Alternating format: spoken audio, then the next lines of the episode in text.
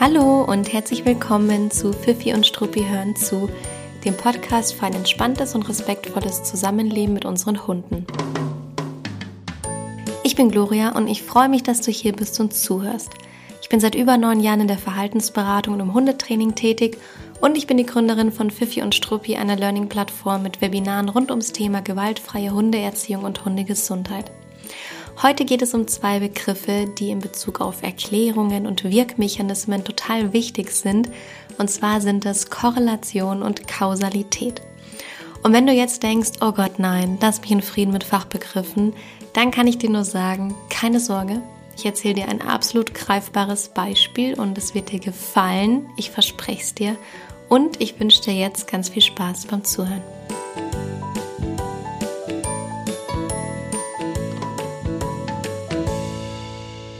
Ich kann mich noch wahnsinnig gut an mein äh, Soziologiestudium erinnern. Ich bin nämlich auch ein wahnsinnig großer Fan davon gewesen oder bin immer noch ein wahnsinnig großer Fan davon. Ich habe das alles total genossen von A bis Z.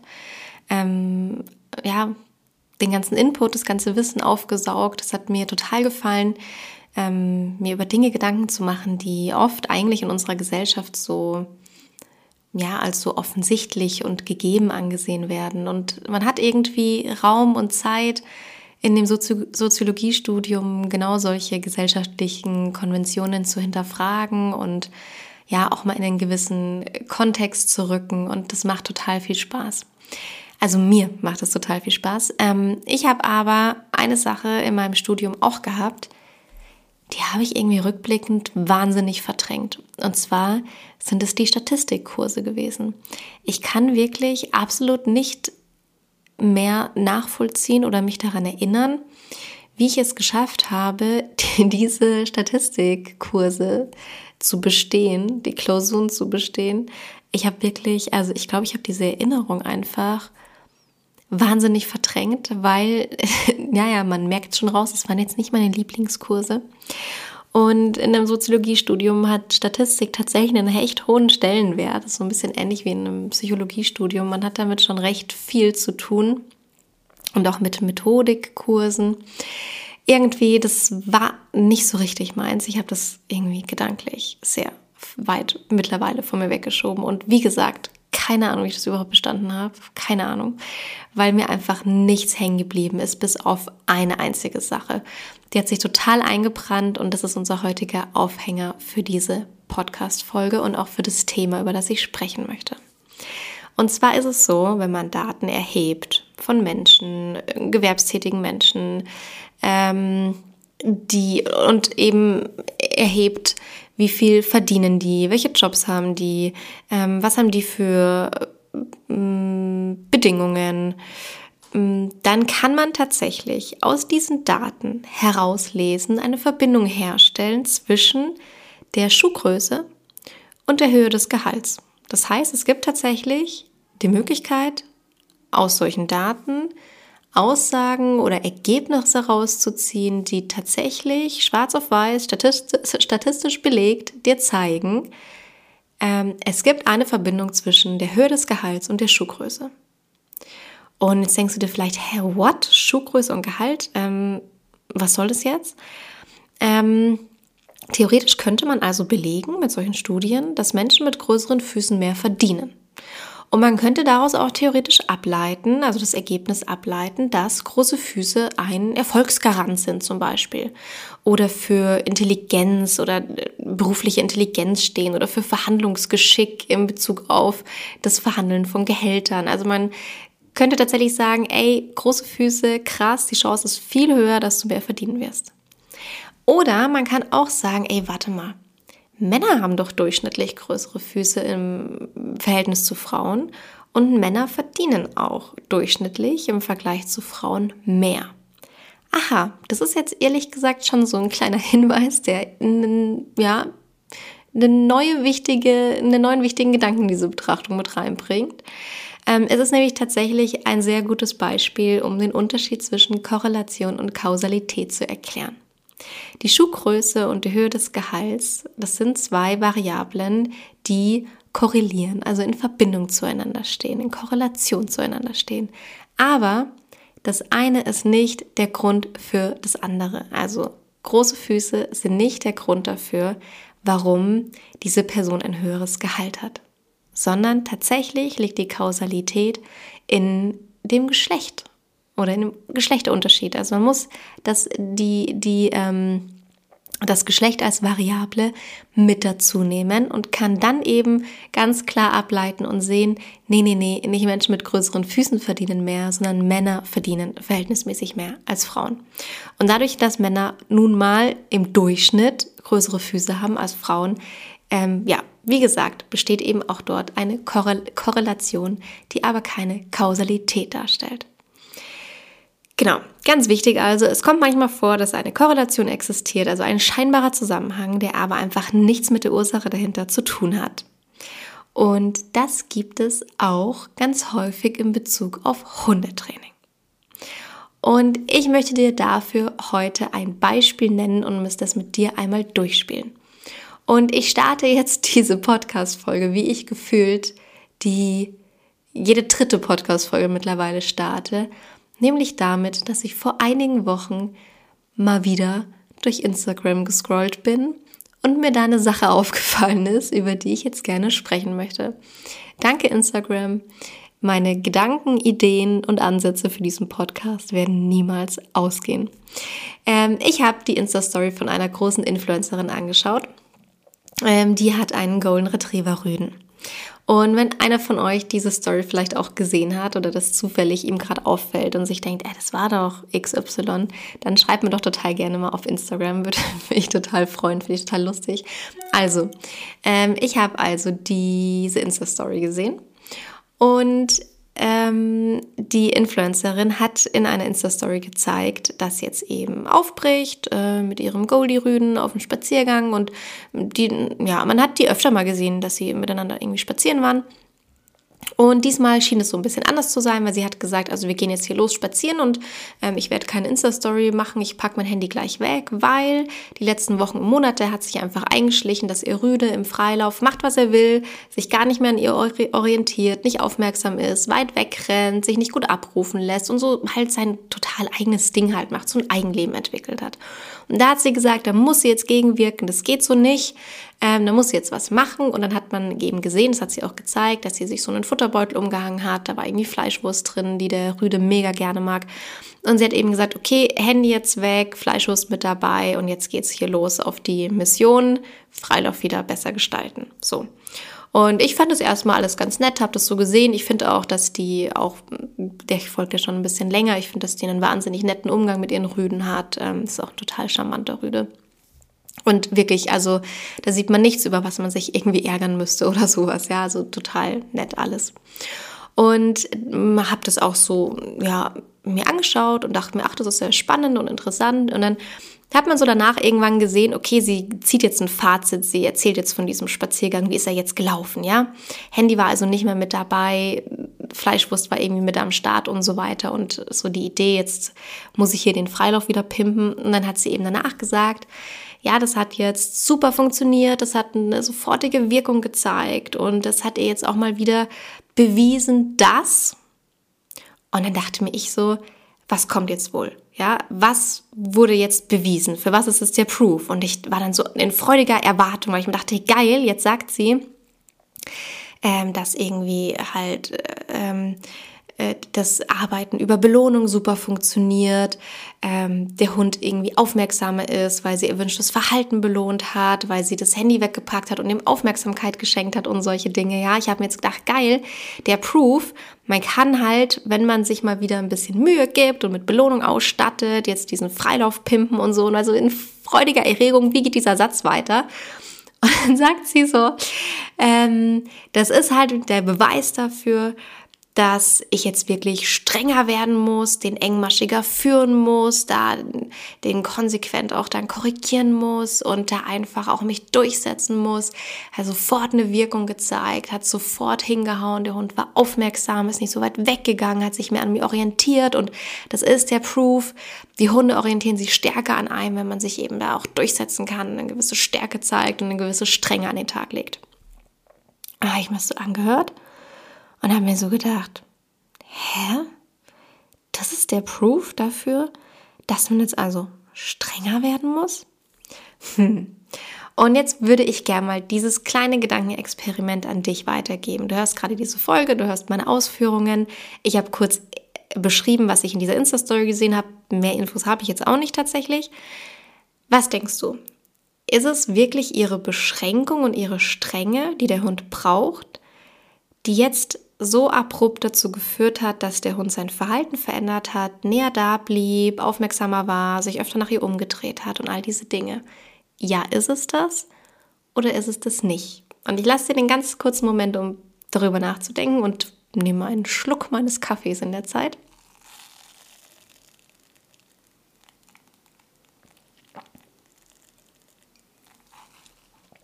Und für alle, die sich jetzt auch gedacht haben, so wie ich auch, habe ich ja schon vorweggenommen, nee, das hatte einer doch mit dem anderen nichts zu tun, ja. Für alle, die jetzt auch Nein gesagt haben, was kann denn dann zur Veränderung des Verhaltens geführt haben, wenn es eben nicht ihre Strenge und ihr Durchsetzungsvermögen an der Stelle war? Ich zähle mal ein paar Sachen auf. Sie hat ihr Handy weggepackt, war nicht abgelenkt und hat ihre volle Aufmerksamkeit ihrem Hund gewidmet. Ha, Aufmerksamkeit, eine Form der Belohnung, die viele Hunde extrem gerne mögen. Hm. Sie hat sich extra mit Fleischwurst ausgestattet, die sie sonst nicht mit dabei hat, hat das auch irgendwie offensichtlich nach außen getragen. Der Hund hat gecheckt, dass da coole Belohnungen mit am Start sind. Hm, Futterbelohnung mit nach draußen genommen. Ja, finden viele Hunde richtig, richtig gut. Und ähm, sie hat auch, das hat man, glaube ich, noch in einem kurzen Ausschnitt gesehen, ihren Hund deutlich öfter angesprochen. Also sie hat den deutlich öfter angesprochen, bevor der eben irgendwie ab durch die Mitte gegangen ist, stiften gegangen ist, hat ihn einfach immer mal wieder recht engmaschig angesprochen und dann eben bei sich belohnt. Also da hat eine gewisse Interaktion stattgefunden. Interaktion mit einer ganz positiven Konsequenz dahinter, nämlich irgendwie einem Stück Fleischwurst. Ähm, so, das heißt, wir könnten doch jetzt auch irgendwie rauspicken und aufzählen, Sie hat ihm ihre Aufmerksamkeit geschenkt, sie hat Futterbelohnung mitgenommen, sie ist in Interaktion mit ihm getreten. Das sind Dinge, die die meisten Hunde extrem gerne mögen. Und die der durchschnittliche Goldie, um ein bisschen mit Klischees zu sprechen und zu argumentieren, auch extrem gut findet. So, hm. Ähm, das ist doch aber auch ganz spannend, dass jetzt meine Wahrnehmung von der Situation und ihre Wahrnehmung von der Situation irgendwie eine ganz unterschiedliche war. Und das ist ja nicht so tragisch, man darf die Dinge ja so nennen, wie man möchte. Sie ist ja trotzdem total nett mit ihrem Hund umgegangen, hat sich Futterbelohnung mitgenommen und so weiter und so weiter. Aber man weiß ja schon auch, dass die Sprache schon einen sehr, sehr starken Einfluss auf das Empfinden hat ähm, wie man Situationen empfindet, auch welche Haltung man vertritt, auch wirklich im gesellschaftlichen Kontext hat Sprache einen wahnsinnig großen Einfluss. Man merkt es ja zum Beispiel auch an der Genderforschung. Also ja, gendergerechte Sprache und so weiter. Ein Fass, das wir jetzt hier nicht unbedingt öffnen wollen. Ähm, äh, jedenfalls ja, nicht im Detail. Ähm, da kann sich ja jeder gerne selber damit befassen, wenn er möchte. Aber ähm, auch in dem Zusammenhang gibt es eben viele Studien, die beweisen und belegen, dass eben Sprache schon einen wahnsinnig hohen Einfluss auf die Bewertung und die Haltung von uns Menschen hat in Bezug auf eben ja unterschiedliche Kontexte und unterschiedliche Themen.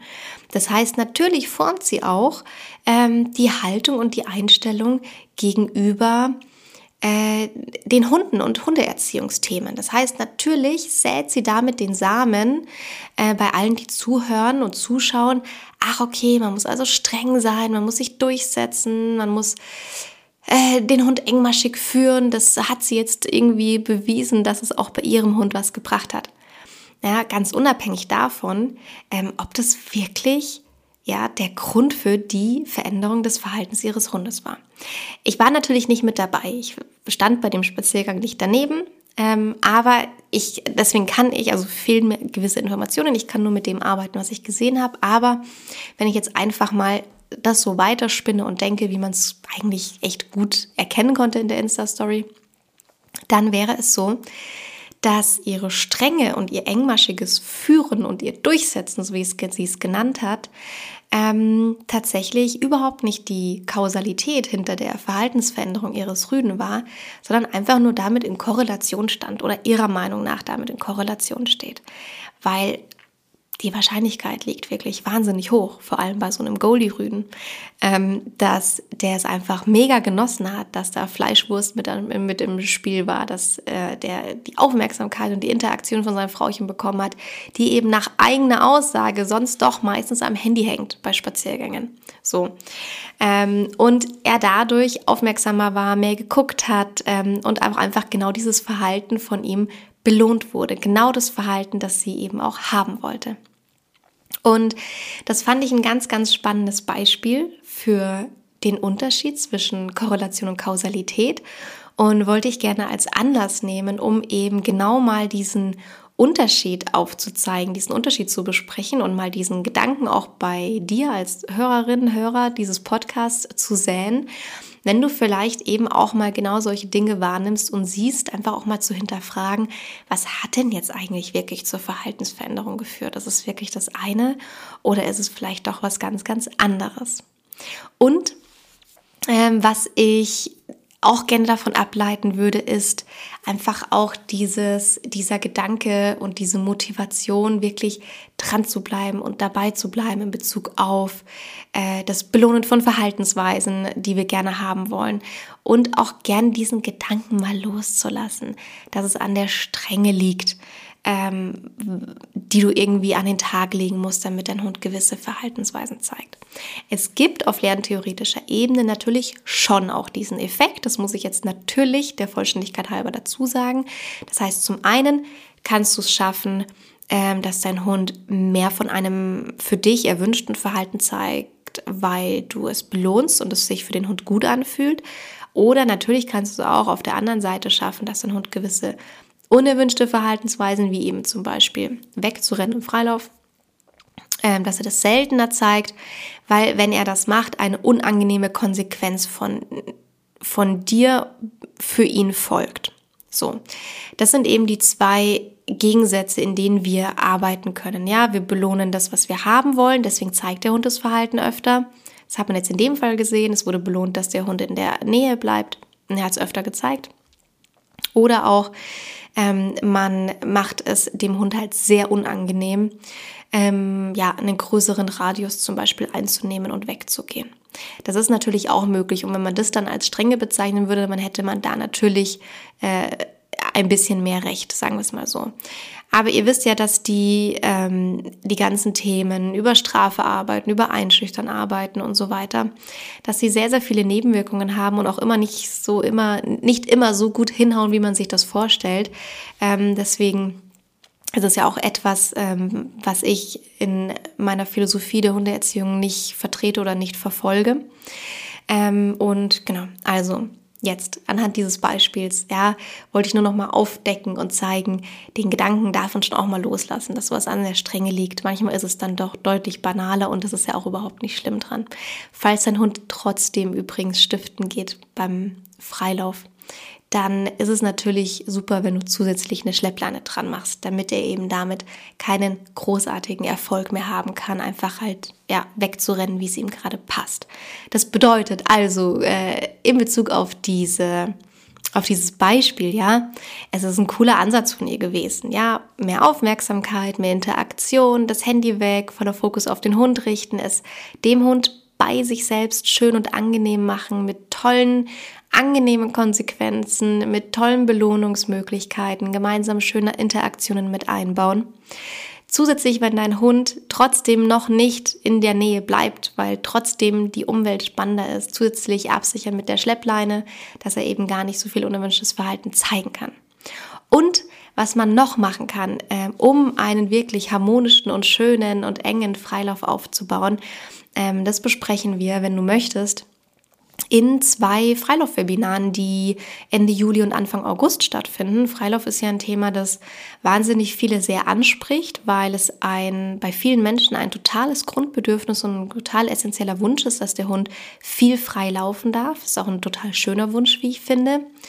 Und es ist auch für den Hund natürlich schon sehr bedürfnisorientiert, dass er auch mal flitzen darf, auch mal rennen kann, sich mal austoben kann, ähm, auch wirklich mal in seiner Geschwindigkeit sich fortbewegen kann und da nicht immer nur eine Leine dran ist. Ich bin zwar auch ein sehr, sehr großer Schleppleinenfreund, aber natürlich ist es ein total schönes, sehr wichtiges und legitimes Ziel, dass der Hund viel freilaufen kann. Und in den beiden Webinaren, die geplant sind, ähm, stattfinden, werden wir genau darüber äh, sprechen. Apropos Freilauf-Webinar. Ich schreibe natürlich alle Infos dazu auch in die Show Notes und verlinke das. Aber apropos Freilauf-Webinar. Ich freue mich total, dass immer öfter Podcast-HörerInnen an unseren Webinaren teilnehmen und ihr dadurch auch ähm, zum einen für mich bzw. uns sichtbarer werdet als HörerInnen und zum anderen ist es mir eine wahnsinnig große Freude, euch darüber mit ähm, Techniken, Methoden, Anleitungen und ganz nützlichem Wissen rund um eine positive und bedürfnisorientierte Hundeerziehung ausstatten zu können. Ähm, ich selbst hatte vor einigen Jahren einen absoluten Aha-Moment und der hat meine weitere Entwicklung als Hundetrainerin maßgeblich beeinflusst. Zu dem Zeitpunkt hatte ich eine Hundetrainerausbildung gemacht, auch eine staatliche Prüfung abgelegt. Ich habe in einer positiven Hundeschule gearbeitet, Gruppenkurse angeboten, Einzelstunden gegeben und war irgendwie ganz zufrieden so mit mir und mit meinem Wissen und mit meinem Können. Und dann wurde ich eher zufällig mit auf eine Fortbildung genommen. Und ich glaube, es ging um das Jagdverhalten von Hunden und auch um das Thema spielender Hund. Na, und an diesem Wochenende, auf diesem Fortbildungswochenende, ist mir schmerzlich aufgefallen, dass ich absolut keine Ahnung habe. Mir ist aufgefallen und bewusst geworden, dass positive Hundeerziehung so viel mehr als ein bisschen Kekse werfen ist. Mir ist aufgefallen, dass es so spannende, effektive und geniale Anleitungen und Methoden gibt, die mir davor überhaupt nicht bekannt waren. Und während ich angefangen habe, mich seitdem, danach ist es schon viele Jahre her, wie eine Blöde fortzubilden und mir jegliches fehlende Wissen anzueignen, umso öfter habe ich mir auch gedacht, dass dieses Wissen auch einfach direkt an HundehalterInnen gelangen darf, weil es so, so cooles Wissen ist und einem wirklich teilweise es wie Schuppen von den Augen fällt und man den Hund anschaut und sich denkt, ey, es ist so einleuchtend. Es ist so einleuchtend. Ich verstehe die Zusammenhänge plötzlich.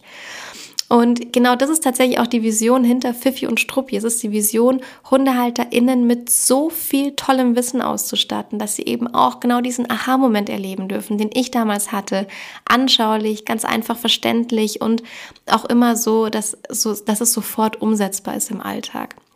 Das heißt, du lernst direkt von Referentinnen, die zu ihren Expertenthemen dort sprechen und du bekommst Zusammenhänge und Hintergründe erklärt und ich verspreche dir, dass du deinen Hund und sein Verhalten danach mit anderen Augen sehen wirst. Bei uns auf der Plattform findest du mittlerweile zu über 20 verschiedenen Themen Webinare. Die sind ähm, teilweise sofort verfügbar. Die meisten sind sofort verfügbar. Andere Themen finden als Live-Webinare in den nächsten Wochen und Monaten statt. Da kannst du direkt live mit dabei sein, mit uns in Interaktion treten, Fragen stellen, ähm, dir das ganze Wissen abgreifen, das du haben möchtest. Im Juli gebe ich Webinare zum Thema Rückruf und Aufmerksamkeit und auch zum Thema Freilauf. Und ich freue mich total, wenn ich auch den einen oder anderen von euch mit in den Webinaren sehe. Ich verlinke alles in den Show Notes und dann könnt ihr mal reinschauen, ob das für euch vielleicht passende Themen sind. Unser heutiges Thema schlägt übrigens auch direkt in diese Kerbe. Also in diese Kerbe, in diese Idee, mehr mehr Wissen geben zu wollen, auch ein Stück weit aufklären zu wollen und sensibilisieren zu wollen äh, dafür, woran es eigentlich liegen kann, dass ein Hund gewisse Verhaltensweisen zeigt oder nicht zeigt oder sein Verhalten auch mal verändert. Und ich habe euch noch ein zweites Beispiel mitgebracht ähm, von einem Hund, der im Freilauf andere Hunde attackiert hat, manchmal aber auch gerne so an der Leine, äh, wenn es zu einem Nahkontakt kam, dass er harsch reagiert hat und sich die so ein bisschen vom Leib gehalten hat. Und ich habe mitbekommen, dass dieser Hund einen Trainingsplan bekommen hat, der, bei dem sich bei mir irgendwie alle Nackenhaare aufgestellt haben. Das war so ein typischer Trainingsplan, bei dem dem Hund wirklich jegliche Selbstständigkeit, Eigenständig, Eigenständigkeit äh, einfach genommen wird, restlos genommen wird. Also es war so ein Trainingsplan, wo ganz, ganz klar gesagt wurde, der Hund darf nichts. Der Hund darf nichts wollen, nichts entscheiden, nichts dürfen. Ähm, der hat nur an bestimmten Plätzen zu schlafen, der darf nur nach dir was essen, der darf nur nach dir durch Türen gehen. Mm, du darfst ihn nicht mehr streicheln in den nächsten Wochen, du darfst nicht mit dem spielen die nächsten Wochen, du darfst ihn nur bürsten. Ja, also es gibt so ganz skurrile Trainingspläne wo du dir wirklich auch immer denkst, was hat denn das eine mit dem anderen zu tun? Der Hund mm, ist manchmal ähm, aggressiv an der Leine gegenüber anderen Hunden. Warum darf er jetzt drin nicht mehr gestreichelt, sondern nur noch gebürstet werden? Also es ging, geht so um dieses, dieses ganze Thema, dem Hund alles absprechen, was irgendwie geht, alles irgendwie wegnehmen und regeln und runterfahren und so weiter und so weiter. Er darf natürlich keine Spielsachen haben, er darf nicht selber entscheiden und so weiter. Und nach vier Wochen, ähm, war, also es war dann damals so, ich habe dann auch irgendwie, als ich das mitbekommen habe, den Hinweis gegeben, dass es echt ein skurriler Trainingsplan wäre. Aber die Hundehalterin hatte irgendwie darauf bestanden, das so umzusetzen. Und nach vier Wochen dann auch die Rückmeldung gegeben, ja, das hat gut hingehauen. Der Hund ähm, ist entspannter an der Leine und zeigt kein negatives Verhalten mehr gegenüber anderen Hunden. So, das Interessante ist aber, wenn man sich das näher angeschaut hat, es lag überhaupt nicht an diesen absurden Beschränkungen, die in diesem Trainingsplan für vier Wochen durchgezogen wurden, sondern es lag einzig und allein daran, dass ein kleiner Teil dieser Beschränkungen war, dass draußen kein fremder Hund mehr an den Rang gelassen wurde. Und ähm, dadurch, dass es bei diesem Hund so war, dass er ähm, Aggressionen gegenüber anderen Hunden gezeigt hat, weil er einfach keinen Kontakt haben wollt. Ich kürze es ab und vereinfache es. Natürlich ist es komplexer, ja, aber ähm, der, der, die Ursache hinter dem Verhalten, hinter seinem Verhalten war, dass er keinen Bock auf die anderen Hunde hatte und er wollte sich die fernhalten. Jetzt war ein kleines Puzzleteil, ein kleiner Teil dieser wirklich absurden Beschränkungen, dass sie eben dafür sorgen sollte und auch gesorgt hat, dass kein fremder Hund mehr ungefragt an ihn an die Leine rangekommen ist. Ich sage übrigens gerade nicht, dass es ähm, für alle Hunde, die Problematiken mit anderen Hunden haben, der Königsweg ist. Also ich gebe gerade keine Trainingsanleitung, ich erzähle nur etwas. Bitte nicht einfach auf den eigenen Hund übertragen, nur so kurz als Einschub. Ähm, in dem Fall war es so, dass diesem Hund es wahnsinnig gut getan hat, ähm, dass keine anderen Hunde mehr ungefragt an ihn rangelassen wurden weil er sich die eben die ganze Zeit versucht hatte, vom Leib zu halten und er wollte keinen Kontakt, er hatte keinen Bock auf andere Hunde. Dadurch ist er entspannter an der Leine geworden. So. Und jetzt kann man natürlich sagen, ähm, dieser Trainingsplan hat uns geholfen. Ich habe es auch nicht für möglich gehalten, ja, aber es hat uns geholfen, dass er draußen entspannter an der Leine geht. Und da muss man halt bei differenzierter Betrachtung sagen, nein, es ist völliger, völliger Quatsch. Dieser absurde Trainingsplan hat überhaupt nichts damit zu tun gehabt, dass der Hund sein Verhalten geändert hat, sondern einzig und allein die Tatsache, dass ihm einfach geholfen wurde, sich die Hunde vom Leib zu halten. Das hat dazu geführt, dass er entspannter an der Leine gegangen ist und nicht mehr das Gefühl hatte oder einfach nicht gar nicht mehr die Situation dazu kam, dass er sich die Hunde eben selber vom Leib halten musste. Also passt bitte immer, immer, immer auf, wenn ihr Aussagen hört wie, der braucht eine strenge Hand oder ja, der Trainingsplan war absurd, aber er hat was genutzt. Ich verstehe auch nicht warum, aber es hat hingehauen. Nichts anderes hat funktioniert und so weiter und so weiter. Und da einfach bitte aufpassen, dass ihr nicht überseht, was hier an der Stelle vielleicht wirklich zu einer Verhaltensveränderung geführt hat. Denn manchmal ist es nun mal so, dass das Offensichtliche nicht unbedingt immer der Wahrheit entspricht. Es gibt nun mal Korrelation und Kausalität, zwei sehr spannende Begriffe, wie ich finde, nicht nur in der Soziologie, sondern auch in Bezug auf Hundetraining. So, und das ist meine kurze Podcast-Folge für diese Woche gewesen. Das Thema, zu dem ich dich mitnehmen wollte, die ähm, Perspektive, zu der ich dich ja einladen wollte, die vielleicht mal zu hinterfragen und immer mal wieder auch äh, die Augen offen zu halten, ob du vielleicht auf ähnliche Beispiele aufmerksam wirst. Feedback zu der Podcast-Folge und zu allen anderen Podcast-Folgen wie immer total gerne per Mail an hello at oder auch ähm, auf Instagram unter und Struppi. Und übrigens habe ich gesehen, dass sich unsere Podcast-Bewertungen so langsam aber sicher in Richtung der 100 Bewertungen entwickelt. Ähm, und ich wollte euch fragen, ob wir die 100 nicht einfach mal zumachen wollen, reißen wollen, ähm, über, übertreten, übersteigen wollen. Ähm, wenn du meinen Podcast gerne hörst, dann lass doch gerne eine 5-Sterne-Bewertung da. Ich würde mich wirklich wahnsinnig freuen, ähm, mal in ein, zwei Wochen auf die Bewertungen zu gucken und zu sehen, dass wir die 100er-Marke gerissen haben. Ähm, du hilfst mir dabei natürlich in Bezug auf die Sichtbarkeit des Podcasts und damit auch hoffentlich ganz vielen HundehalterInnen auch diesen Perspektivwechsel hin und wieder einzunehmen und auch von dem ein oder anderen Impuls zu profitieren. Vielen lieben Dank dafür und ich wünsche dir eine gute Zeit mit deinem Hund und bis zum nächsten Mal.